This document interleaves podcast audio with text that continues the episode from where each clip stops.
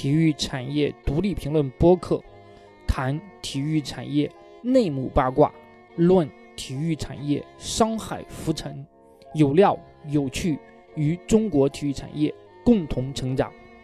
各位体育产业独立评论播客的听众朋友们，大家好，我是张斌。呃，这期节目我们请来了一个我的好兄弟、好朋友，呃，也是篮球记者王申威，欢迎申威。嗯，大家好，斌哥好。呃，那请申威来呢，这个不用多说，一定是和上海男篮和江苏肯尼亚这场比赛有关。呃，我不知道你在现场吗？这场比赛？呃，这场我在现场，而且呢，我就在呃摄影记者的那个区域，应该算是亲眼就是呃观察观看了整场比赛吧。呃，也包括最后的呃非常令人匪夷所思的这个一分多钟的这个时间吧。你可以先帮我们回溯一下这个整个比赛的过程嘛？因为呃，我确实是没看到比赛，因为当时在。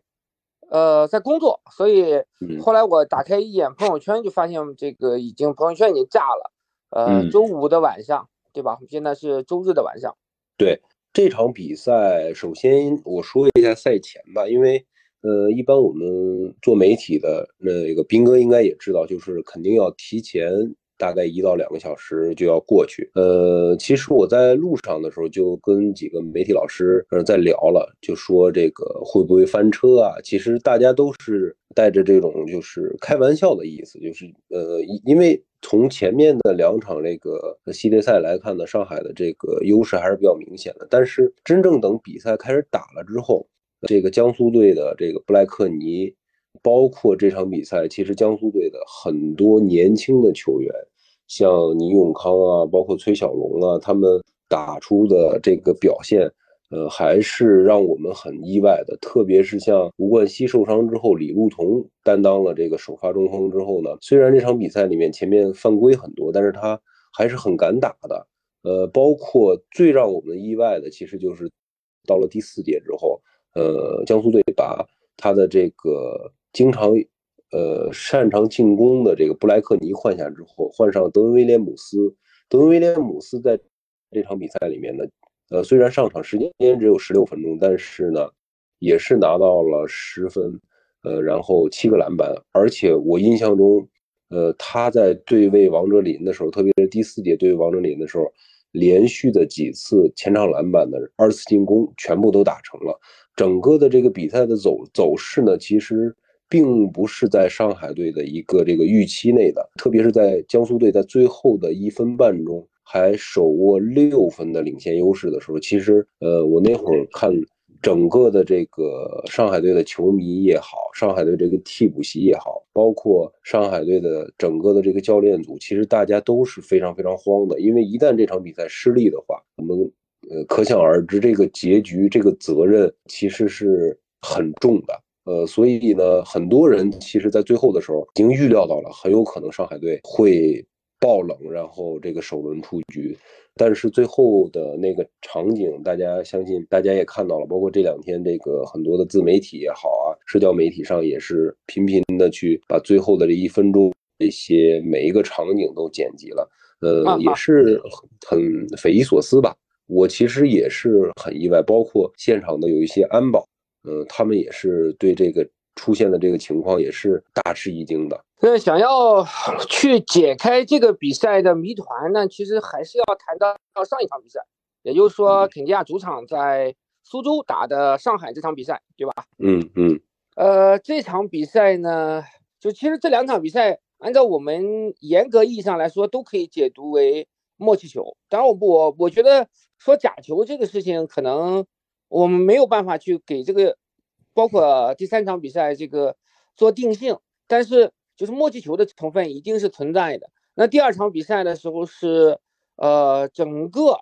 上海男篮基本上是是放弃了王哲林也没有打，然后是全华班的呃阵容在打的，对吧？嗯嗯，对，上海队这边其实轮休了很多主力，呃，王哲林是因为当时是官方给出的，就是球队给出的是因为腰伤。包括第三场，其实开始前，呃，大王领了他的职业生涯的第二个 CBA 的 MVP，但是第三场这场比赛其实很，呃，也是至今我有一些疑惑的一点，就是王哲林这场比赛并没有首发出场，但是整场的上场时间还是在三十四分二十七秒，将近三十五分钟。也就是说，这个王哲林有伤这个事情可能是真的，也不见得是一定是这个对对对。但是第二场这个确实很匪夷所思，嗯，那这里面的背景你可以稍微给我们去讲一下吗？呃，这里面呢，首先就像斌哥刚才讲的一样，大王的这个腰伤呢，其实在整个的这个赛季里面，我印象中就是第三阶段啊，第三阶段，呃，因为开始主客场了之后呢，我我也去到现场，我印象最深的就是那个系列赛的。开始前，也就是常规赛的最后一个主场打完之后呢，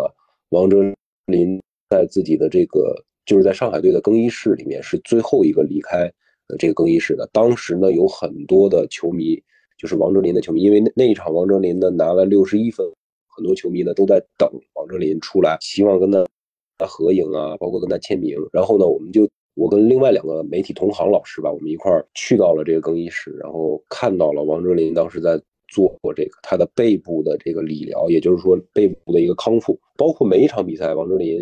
呃，也是都会带一个护腰的这种护具，呃，时不时的他在罚篮的时候啊，也会就是松一松啊，或者紧一紧他的这个护腰的这个这个这个位置上的这个护具，呃，也能看出来他的这个伤病呢，肯定是对他多多少少有些影响。然后刚才斌哥讲到的，就是为什么王哲林在 G 二，因为 G 二这场比赛。休息，呃，首先第一点呢，可能就是伤病的影响；第二点呢，就是其实从上海队整个的这个战局来看，他们放一场呢，并不是说给自己增添一些，比如说，呃，卖票啊，这个可能都是一些客观。其实最主要的还是上海队在常规赛的最后一场，呃，他们的外援布雷泽索因为和对雪布和马勇发生了一次冲突，然后呢，呃，CBA 公司发布了一个罚单，然后禁赛雪布四场比赛。这四场比赛呢，其实对上海队来说影响还是很大的，因为如果上海队首轮二比零横扫了苏州肯尼亚，那么他们在第二轮碰深圳的前两场比赛里面是肯定不能让雪布出战的。如果这个系列赛打满了三场，那么第一场比赛就是和深圳的第呃系列赛的第一场比赛，也就是客场打深圳的时候呢，雪布是不能出战，但是回到自己的主场，也就是下周三，雪布是正常的可以回归的。那么这个系列赛有没有雪布，就是对于上海队和深圳的这个纸面上的实力是差距很大的啊。这个事情其实不难理解，如果换了我在主教练这个位置上，也会做这样的选择。对的，其实很正常。对吧？因为我这边最核心的、呃重要的一个外援在禁赛了，我把附加赛这三场打满。呃，对，呃，CB 好像不叫附加赛吧？十二进八。对，CB 叫十二进八的第一轮系列赛。对，对我把十二进八这三场打满呢，然后就相当于是至少多减掉了一场他的禁赛，然后呢，他其实只带着一场禁赛进到下个系列赛打深圳，然后因为也是这个。第二第二轮也是三场，对吧？对，第二轮也是三。第二轮也是三场的话，那其实就说他至少，呃，能确保有一场是，呃，布莱德索是可以打的。然后如果打到第三场的话，那还有可能是这个，对，有可能他他是两场都他能打两场，这样的话，其实对上海来说会有更多的选择。类似这种情况呢，其实也不奇怪，对吧？我觉得相对这样的一些比赛的，呃。情况确实也挺多的，但是让我现在举例子呢，可能确实不太好举。这个事情，我觉得是一个类似于很多比赛中最后时刻，就是最后一轮呀，二比二打平，携手进八强什么之类，携手进十六强这样的一个默契的存在吧。对于肯尼亚来说呢，其实我不太理解的是肯尼亚这个事儿呢，上海队其实是可以放，对吧？这是你的选择，你愿意打三场。那没问题，你愿意用替补打这个第二场，OK 啊，没关系。对肯尼亚来说，我肯定是赢了，我有更多的机会。就包括其实 NBA 这场这个赛季，独行侠的，呃，应该最后一场比赛吧，最后一场比赛，这个欧文没上，然后东契奇只打了一节，对对，东契奇只打了一节吧。是的，嗯，对，所以说他呢，这个东西也是你的选择，你愿意放，当然你也是有目的的嘛。联盟当然也会对这个事情进行调查，呃，嗯但是如果没有什么更多的这种就是非法的呃因素在，比如说呃卖球啊，或者是什么这个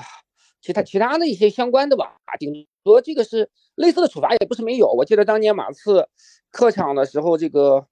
把打三驾热火马车应该是全部都歇了，然后也被联盟禁赛的。呃，被联盟处罚吧，我不知道有有没有禁赛，应该没有禁赛，处罚吧，对，应该是被罚罚款吧，罚款对对，二零一三年对这个事情是合理的。那不太理解的其实是肯尼亚，肯尼亚这边呢，第三场明显的其实他们是不想赢的，对吧？这个就是从俱乐部这个层面来说，他们是他们不好不好去赢。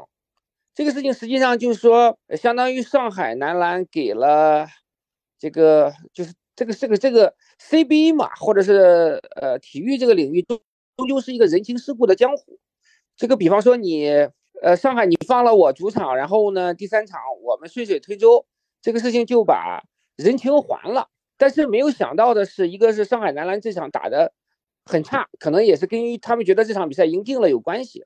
另外呢，江苏虽然上了一些年轻人呀、上了一些替补，但是这帮年轻人打的还挺好，这就导致了比较尴尬的最后这个局面出现。你说最后正常来讲，肯尼亚在那个情况下肯定是想赢比赛的，对吧？正常来讲是是任何一个球队在这种情况下，我肯定要赢了嘛，我进八强了，这是这个意外之喜。可是似乎肯尼亚又没办法赢这场比赛。你如果赢了的话，你怎么在这个江湖上混呢？对我很赞同那个斌哥讲的这一点，就是这一场比赛，嗯，包括您刚才第一个就是引出来这个比赛的时候讲到的，就是我们目前还没有办法把这一场比赛，包括这一轮的比赛去定义为假球，因为我觉得很难定义。对，对，包括在这个事件其实出来之后呢，我跟很多的媒体同行还有前辈啊聊，呃，其实我通过大家的这个意见反馈来讲呢，其实大家统一的意见基本上都是认为这一场比赛很难去调查出来有什么假球的这个这个问题，包括这个，其实我在看现场看比赛的时候跟。之前的一个前辈在聊，然后包括他同步的一些情况啊，他第一时间其实给我反馈的就是默契球，默契球，并不是假球。对，因为假球的这个东西，你涉及到一些利益的这个交易嘛，然后其实你即便说，我看网上有一些说法，说司法介入也好呀。说查完了足协，查了一些也好呀。其实这种比赛是很难有那种很直接的证据，因为其实就是一个人情世故的东西，大家呢就是配合配合演戏就可以了。但是没想到肯尼亚不是特别配合，就是就是说肯尼亚呃最后的结果是肯尼亚很配合，只不过比赛的过程中呢，可能肯尼亚的年轻人没有那么配合，再加上上海男篮这边呢演技也不是很高明，所以让这场本来是一个。走过场、走形式的一个比赛，一个其实没有太大意义的一场这个比赛，现在成为了这个如此大的社会热点，而且假球的这样一个词条登上了微博热搜的第一的位置，当天晚上就出现这样一个情况了。呃，对，这个确实 是有点儿这个匪夷所思了。对，其实斌哥你讲的这个匪夷所思呢，呃，其实我复盘。就是这两天一直在复盘这个比赛，包括它的这个数据统计呀、啊，包括这个比赛的录像啊，我其实也是一直在看。呃，就是这场比赛呢，我还有一个匪夷所思的一点呢，其实就是刘志轩的这个问题。呃，这场比赛呢，大名单出来之前，我的第一眼就是去看这个大名单，呃，去看这个肯尼亚的这个十二人大名单。嗯，然后十二人大名单里面呢，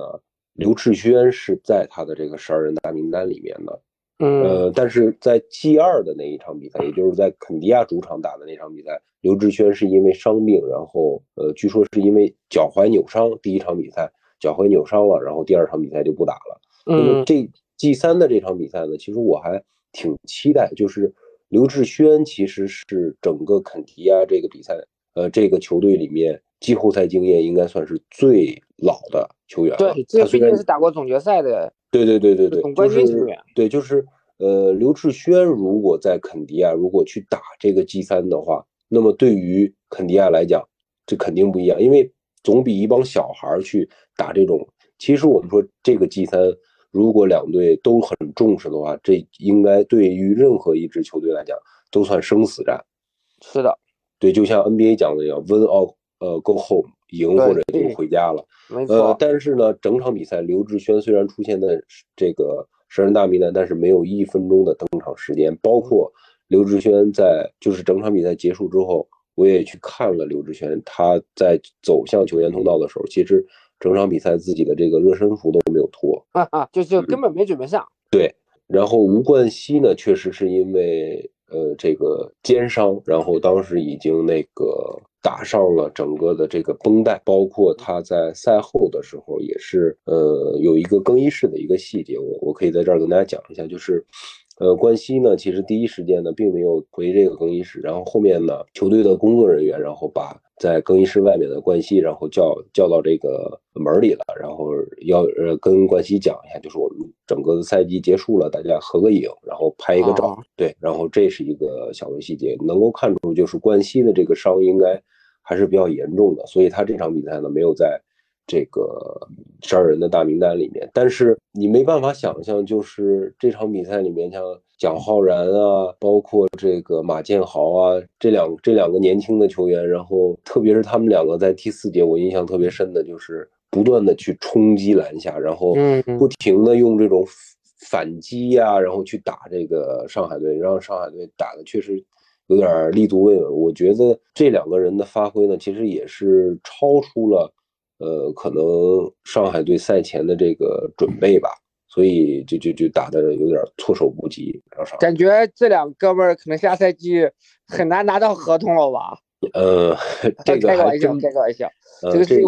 嗯嗯，这两个球员呢，反正是现场看球的。其实我们说上海、苏州和离上海这这两个城市距离呢很近，然后高铁呢大概也就二三十分钟。是的，呃，不瞒大家说，现场还是有一些苏州的球迷啊，而且呢，就在前两排吧。然后有两个我印象很深的这个苏州球迷，一个穿了孟菲斯灰熊队的这个莫兰特的球衣，另外一个穿了一个洛瑞的球衣，两个人在不停的在喊这个，就是呃，他们喊的是江苏队加油，对我印象很深，就是江苏队加油。呃，另外一个还有球迷还是希望说自己的球队能赢的。对，然后比赛结束之后呢，这两个球员，呃，这两个球迷呢，确实也是很陷入一种很懵的状态。然后我还观，确实懵的。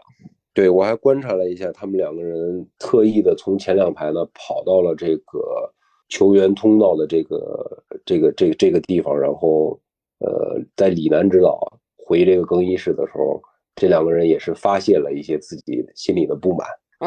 嗯，哎呀，这个事情呢，我们再来整个来复盘一下这个事情，就是像骂李楠也好呀，骂这个史林杰也好，都其实怎么讲呢？我觉得一定不是因为收了直接的利益、直接的好处，或者是直接的票票就做出了这么一个一个决定。人在江湖上混嘛，可能还是想。讲究一个江湖道义，只不过比赛的过程可能让他们确实，那始料未及，有点儿这个很难受。对我觉得这场比赛的这出之所以出现这个问题，呃，包括球迷们反应还是这么大，其实我个人认为还是有两点的。第一个就是最近的这个有关于足球的这个打黑除恶呢，其实让大家呢把这个事情一直在联想到。呃，就很多球迷其实也看到了，就是呃这种现象，足球的这种这种现象是不是在篮球里面也出现？呃，还有一个就是呃，我不得不提的一点就是，现在我们的这种转播技术，包括 CBA 今年的这种转播技术，其实是。呃，越来越发达了，包括网上现在呃盛传的一张表情包，就是李楠指导 和这个史林杰总经理两个人在那个替补席上的那那那那个那个镜头。其实我在现场是根本看不到的，但是对，但是我我那场比赛说真的，呃，最让我就是感觉到这个比赛要转世的那个瞬间呢，就是江苏队不断的失误、失误、失误，然后也不叫暂停，不叫暂停是一方面。我在那个技术台的旁边看不到了李指导，就是我能够隐隐感觉到他已经坐下了。就是呃，这个坐下其实很代表着一种，我觉得是代表着一种态度。呃，就像我看北控的。这个赛季最后常规赛最后一场比赛，呃，马布里指导，我一直在观察，就是马布里指导他的临场执教的这个神情，他的动作和往常有什么区别？嗯，呃，他也是有区别的。在这儿呢，不瞒大家说，马布里指导那一场比赛没有任何一次向裁判去质疑什么，包括对没有抱怨，包括那一场比赛没有任何一次因为。自己的年轻球员，比如说失误啊，或者是没有站到合适的这个补防位置、协防位置上，他去大发雷霆。呃，所以我觉得呢，在现场看呢，可能就是有一些细节的捕捉，呃，可能是得天独厚的。但是现在的这种转播技术，已经把现场的这种得天独厚的优势呢，已经剥夺了一些了。就像。那个表情包一样，那个表情包，如果不是现在的这种多个机位的这种转播的话，其实很多人是捕捉不到的。如果没有那个表情包，没有那个镜头的这个体现的话，我觉得呢，可能这个舆论也不会像发展到今天这样。那是一定的，这些东西其实是现场的细节能够反映出赛场之外的一些东西嘛，就是大家能够对对于大家的一个预测做一个佐证。虽然我看到有个别的上海的足球记者也是我好朋友，但是。他可能不是很懂篮球吧，他不认为这是，嗯，这是默契球或者什么之类的。那其实，呃，也也可以这么理解吧。但是其实这张这这个镜头的话是进行了一个必要的佐证，可以说对于很多人的判断是起到了一个啊直接的帮助的作用。对的，嗯，因为这个。呃，这一个镜头呢，其实表现出来了，就是我觉得那一场比赛，而且呃，很多球迷对于整个比赛的一个判断吧，因为我们知道，呃，现在呢，很多球迷其实呃进场看球也是很不容易，呃，因为上海队的这个第三阶段的整个的门票销量应该是很理想的，我我了解下来应该是很理想的。呃，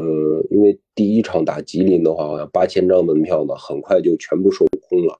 呃，包括后面打辽宁啊、北京啊，包括广东啊，嗯，呃，门票应该是全部都售空。而且在这个阶段里面，有很多人问过我关于门票这个销售的渠道啊之类的。明白。对，然后我都我都是跟他们讲，我说这个门票呢没有办法，只能就是在那个 APP 上去购买。所以，呃，在呃。上海球迷呢，其实之前啊，在原生打的时候，就是三年之前，上海的球迷呢还是很看对手的。比如说打这个天津呢，或者打一些弱队的时候，不不太会看的。对对对，很多人就不会看，然后甚至还出现过，我听一些前辈讲，就是五块钱五块钱的门票。呃，但是第三阶段这次打天津的时候，那一场。呃，我目测下来呢，也是有五千人到场的，可能跟张昭旭有关吧。但是打福建的时候呢，那场人呢应该也是挺多的，呃，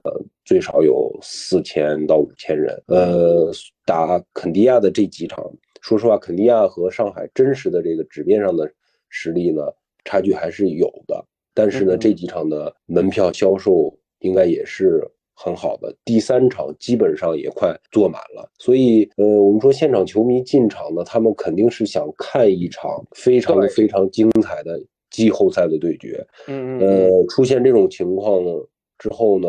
呃，我相信大家也看到了，就是在赛后那些球迷在大巴外面，包括这个通道外面去对这些球员也好啊，教练组也好啊，去发泄他们心中的这种怒火。这个是完全可以理解的，因为其实这场球呢，如果不涉及到一些金钱呐、一些利益上的一些牵扯，不涉及到呃赌球啊、这个博彩相关的一些非法的运作的话，那其实从法律层面上是呃无可指摘的，其实没有什么办法去这个呃去处罚，或者是说呃将他们绳之以法之类的。那从道义上来说，那这样一场比赛无论如何是对不起呃 CBA 这个球迷的，尤其是对不起花了钱买票的这些球迷。嗯，是的，呃，就像斌哥刚才讲到的，就是他的这个影响呢，其实我在跟斌哥真正呃开始连线的之前呢，已经看到了，因为呃网上呢有一个这样的报道，我目前呢还没有去查证，但是呢，我觉得应该是有一定影响，因为深圳队已经开票了啊，深圳队明天晚上就要打上海了，嗯，然后呢。深圳队目前的门票销售呢，好像已经开始打折了啊，这是为什么呢？呃，原因很多人分析，就是因为上海要打上海，所以呢，很多人可能突然就失去了就是看球的这个热情。嗯，然后呢，呃，我觉得如果这个事件是真的的话，呃，因为这个报道呢，我刚看到，然后还没有去核实。呃，如果是真的的话，我觉得对整个的 CBA 的这个。品牌的影响是不可估量的，因为这个已经进入到了季后赛，而且像深圳啊、上海啊，这个在 CBA 里面一个排第四，常规赛一个排第四，一个排第五。嗯，其实他们两两者之间的这个实力差距是很小很小的。我觉得这一轮的系列赛可能是接下来。同一轮的这个系列赛里面，可能会打的会呃最精彩、最激烈的一场，而且这两个队呢不止一次在季后赛碰面了。去年就是上海迈过了深圳的一个坎儿，所以才进了四强。是的，那其实就刚才你也讲到了这个事情，一个负巨大的负面新闻对 CBA 的品牌是巨大的影响吧？就是至少在当天的时候，已经这个呃已经到了天怒人怨的这么一个状态了，就是整个社交媒体啊、朋友圈呀。呃，全是充斥着这个不解呀、谩骂，还有一些这个讥讽之类的声音。那现在其实难题要交到 CBA 公司和篮协手里。这个呃，最近这段时间呢，篮协其实确实也承受了很大的压力啊。但是他们一直不能说完全的关起门来不说话吧，但是基本上对于新疆的事情也没有太多过于明确的表态。那你觉得这个事情又给他们带来了新的危机？嗯。就是从中国篮协 CBA 这边来，怎么来解决这个问题是比较合理的呢？呃，我觉得最好的解决方式还是要把他们调查的整个的这个事实真相呢公之于众，而且，呃，我觉得还是要尽快去公布。嗯，但是这个问题，我不好意思，我稍微打断一点啊。好好，就是。嗯，其实很难调查出个所以然来。这个事情，我觉得你从上面的角度来讲呢，大家都很清楚，连我们都很清楚的事情，他们不可能不清楚。但是所谓的调查呢，你也很难，就是你不能做有罪推论，你不能认为他这些所有的失误全是这个啊主观上的东西，或者是说你即便认为他是主观上的东西，那你找不到确凿的证据证明这里面存在着利益输送啊。违法违纪的一些行为呀，其实就是类似当时 NBA 的那个操作方式，就只能罚款了事，对吧？你这个东西，你只是说，呃，你这样影响到 CBA 的品牌形象、品牌价值了，这个是不符合 CBA 公司的利益，不符合整个联呃联赛的利益。那其实 CBA 公司有权，或者是说按照他们的惯用的做做法吧，召开股东大会，然后表态，这个 他们总有办法来做出一个决定。我我感觉其实。那另外一种可能呢，就是篮协呀，这个 CBA 公司一贯的做派就是这个怎么讲，叫稀里糊涂的，这个等事件冷却之后，呃，打死我也不说。然后呢，等时间过去了，然后这个事情好像就没发生过一样，就和新疆男篮这个事情是一样的。他们自始终也没有解释说为什么，新疆男篮到底触犯了哪些规定啊，哪些条款呀，什么什么之类的。所以，我我其实对于中国篮协也好，对于 CBA 也好，对于他们的这个处理能力啊，处理危机公关能力是非常质疑的。嗯，其实我在这儿呢，和斌哥的观点呢还是不太相，呃，不太相同。因为我觉得这一次的这个事件呢，其实和整个新疆的这个事件呢，包括之前那些事件，其实是还是有一些区别的，因为。这一次的这个事件呢，新疆那次那个事件，其实，呃，触动最大，或者说球迷群体感受伤害最大的，还是主要以新疆为主。呃，就是其他的一些地区的一些球迷啊，可能就是呃，抱着一种看热闹的这种心态。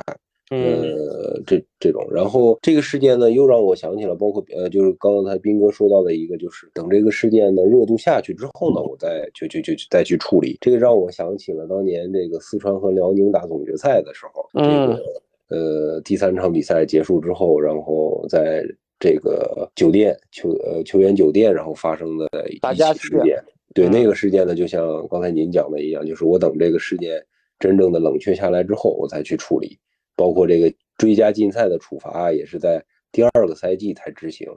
呃，但是这次这个事件呢，我觉得真正。激起来的其实是整个的这个 CBA 的呃很多的不呃不仅仅是上海啊苏州啊这两个地域的这种球迷，我觉得呢更多的是激起了有一些这种就像你刚才说到的，有一些可能不太懂这个球的，或者说他呃趁着这个足球呃打黑除恶呀，这个扫黑扫黑风暴啊，很多人可能就他就顺势看到了这个这个事情了，他就来指责你这个 CBA。还有一些球迷可能就是他认为你那么你是不是如果你这个默契球一直出现的话，那么你的总决赛你后面的这些比赛一系列的比赛是不是都是在默契？是不是公信力？公信力肯定是受到质疑的。对，那么这个事件如果到总决赛还没有呃一个定论，或者说还没有去公布这个的话，那么到时候你的这个总决赛。总冠军诞生了，或者说总决赛 MVP 出来了，那么是不是还会有这些人还在质疑你？就说你这个是不是默契出来的冠军，默契出来的 MVP，甚至是到了下个赛季，我说虽然过了很久很久了，那么你这个罚单如果还不出来，或者你的公布的这个结果还没出来，那么这个事件我觉得影响的可能就是很。一个深远的一个影响吧，就是就像我们刚才所聊到的，就是如果球迷都不愿意去买票去看球了，都不愿意去支持你这个联赛了，那么其实你失去了，呃，是很很大的一批受众。那么后面一系列的反应，赞助商的一些反应啊，包括其他的一些反应，呃，是呃逐渐会显现出来的。没错，呃，这个事情实际上已经过去两天了嘛，然后正好是个周末，所以他们也一直没处理。但是如果在明天比赛已经开票了嘛？如果在比赛之前还没有相应的处罚，这个东西可能对于球迷来说，这个不满意的情绪肯定会继续的这样一个发酵的。那我今天有一个朋友啊，他可能在篮球圈得到一个消息，但他他也不是圈内人，呃，不见得靠谱。但他说有可能会取消啊上海男篮和深圳的这个比赛的这个资格。呃，从目前的情况来看，我觉得是不太可能的，因为如果你一旦取消这个比赛，的话就是深圳直接进四强了，但是呢，呃，你呃门票呀什么之类的这一系列的问题，呃，而且也有可能会引起上海方面的反弹吧。这个，嗯，你这样的处罚有没有确切确切的这样的一个证据，或者是说？相应的规则，呃，即便处罚的话，我倾向于觉得可能罚款的可能性是会更大。对这个，我还是跟您的意见是一样的。我觉得这个事件，如果你没有确凿的这种证据去证明他是操控比赛，或者说下面私下的有任何交易的话，呃，剥夺他的参赛权利，呃，其实会引起呃，就是整个球队的这个不满，因为，呃，这个事件呢，我我觉得。呃，让上海队停赛或者说剥夺他的权利的可能性呢，呃，基本上没有。就是目前来看，基本上是没有。因为呃，从我目前得到的消息来看呢，深圳队今天已经开放了媒体的明天的采访。是的。然后呢，对，然后明天上午应该是两支球队就要顺利的进行采场的一个训练了。可能上海队今天晚上就已经到深圳，可能就已经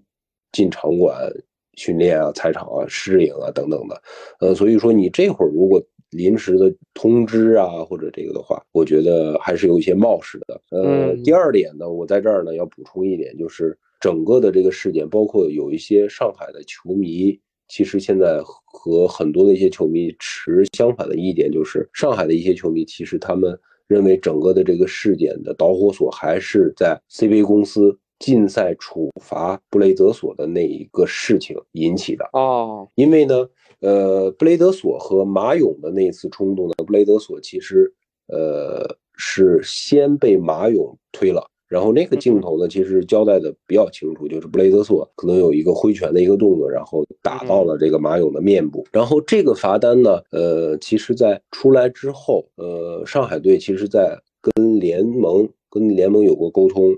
就是商定过，呃，就是争取过一些，就是能不能禁赛到三场或者两场，嗯。但是呢，经过沟通之后，可能是没有得到相应的回复，或者说没有达到他们的这个预期的效果。但是在这个事件进行，呃，就是说这个罚单公布之后呢，后面山西队和广厦有一次冲突，我不知道嗯斌，呃，我不知道斌哥有没有看到。没有这个我们来这边。然后那一次的这个冲突的事件的双方呢，在这儿我我我就不说是谁了，大家可以去看。就是那次冲突呢，其实呢也有类似的挥拳的动作，包括支肘的这种动作，肘击到呃广厦队的这个球员的这个呃肢体呃身身体上也都有，但是最终的罚单是禁赛一场。哦，所以呢，这两个事件的一对比呢，就是，呃，你禁赛四场和禁赛一场一场这两个的禁赛的处罚的结局是天壤之别的，特别是对于对。那么接下来就是，呃，我觉得就是 CBA 公司在进行处罚的，或者是说在给球队这些处罚罚单的时候，还是要做出一些，比如说。呃，就是你根据你的联赛的一些竞赛的哪些规则，哪些规则，还是要制定一个统一的这种标准的。从目前来看呢，我们呃感觉到就是目前的这些罚单的给出呢，可能是他们内部的一个讨论，但是这个讨论的这个过程啊，或者讨论的这个结果呀，包括依据的哪些办法呀，依据的什么的，可能还是有一些欠缺，所以这一。这一点呢，也是我觉得 CBA 公司后面应该去加强公关的一点。有没有可能只罚肯尼亚，不罚上海男篮呢？嗯，我觉得这个事情不太可能，因为呃，一个巴掌拍不响。说真的，就像我们说到的，嗯莫乞求，莫乞求。如果只是一方的一单方情愿的话，这个莫乞求也打不成。嗯，对，这嗯肯定是这样的。对啊、那我们只能静待看看 CBA 公司能不能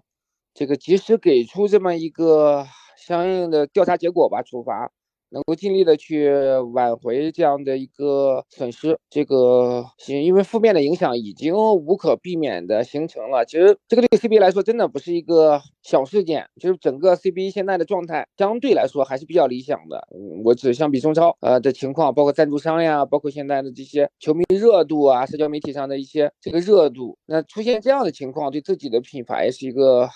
巨大的损害吧。嗯，关于这个事件呢，我们。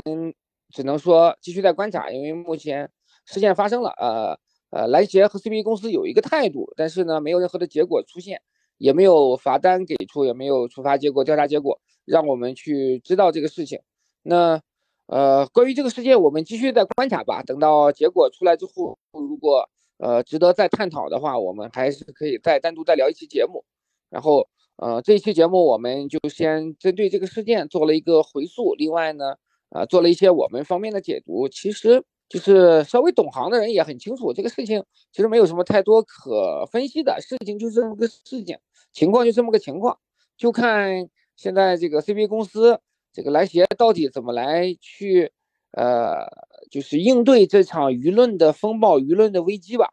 那就是申威，你还有什么需要补充的吗？其他的补充的一点，呃，我就是想，呃，因为 CBA，嗯、呃，说实话。这个第三阶段开始之后，呃，无论是呃球呃球员们的这个积极性也好啊，包括球迷的这个热情也好，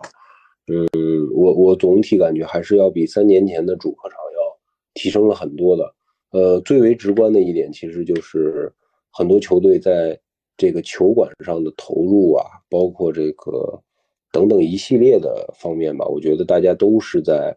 呃，努力往一个给 CBA 联赛呃往一个好的方向去营造和发展的。呃，那么在这个的基础之上呢，我觉得 CBA 还是要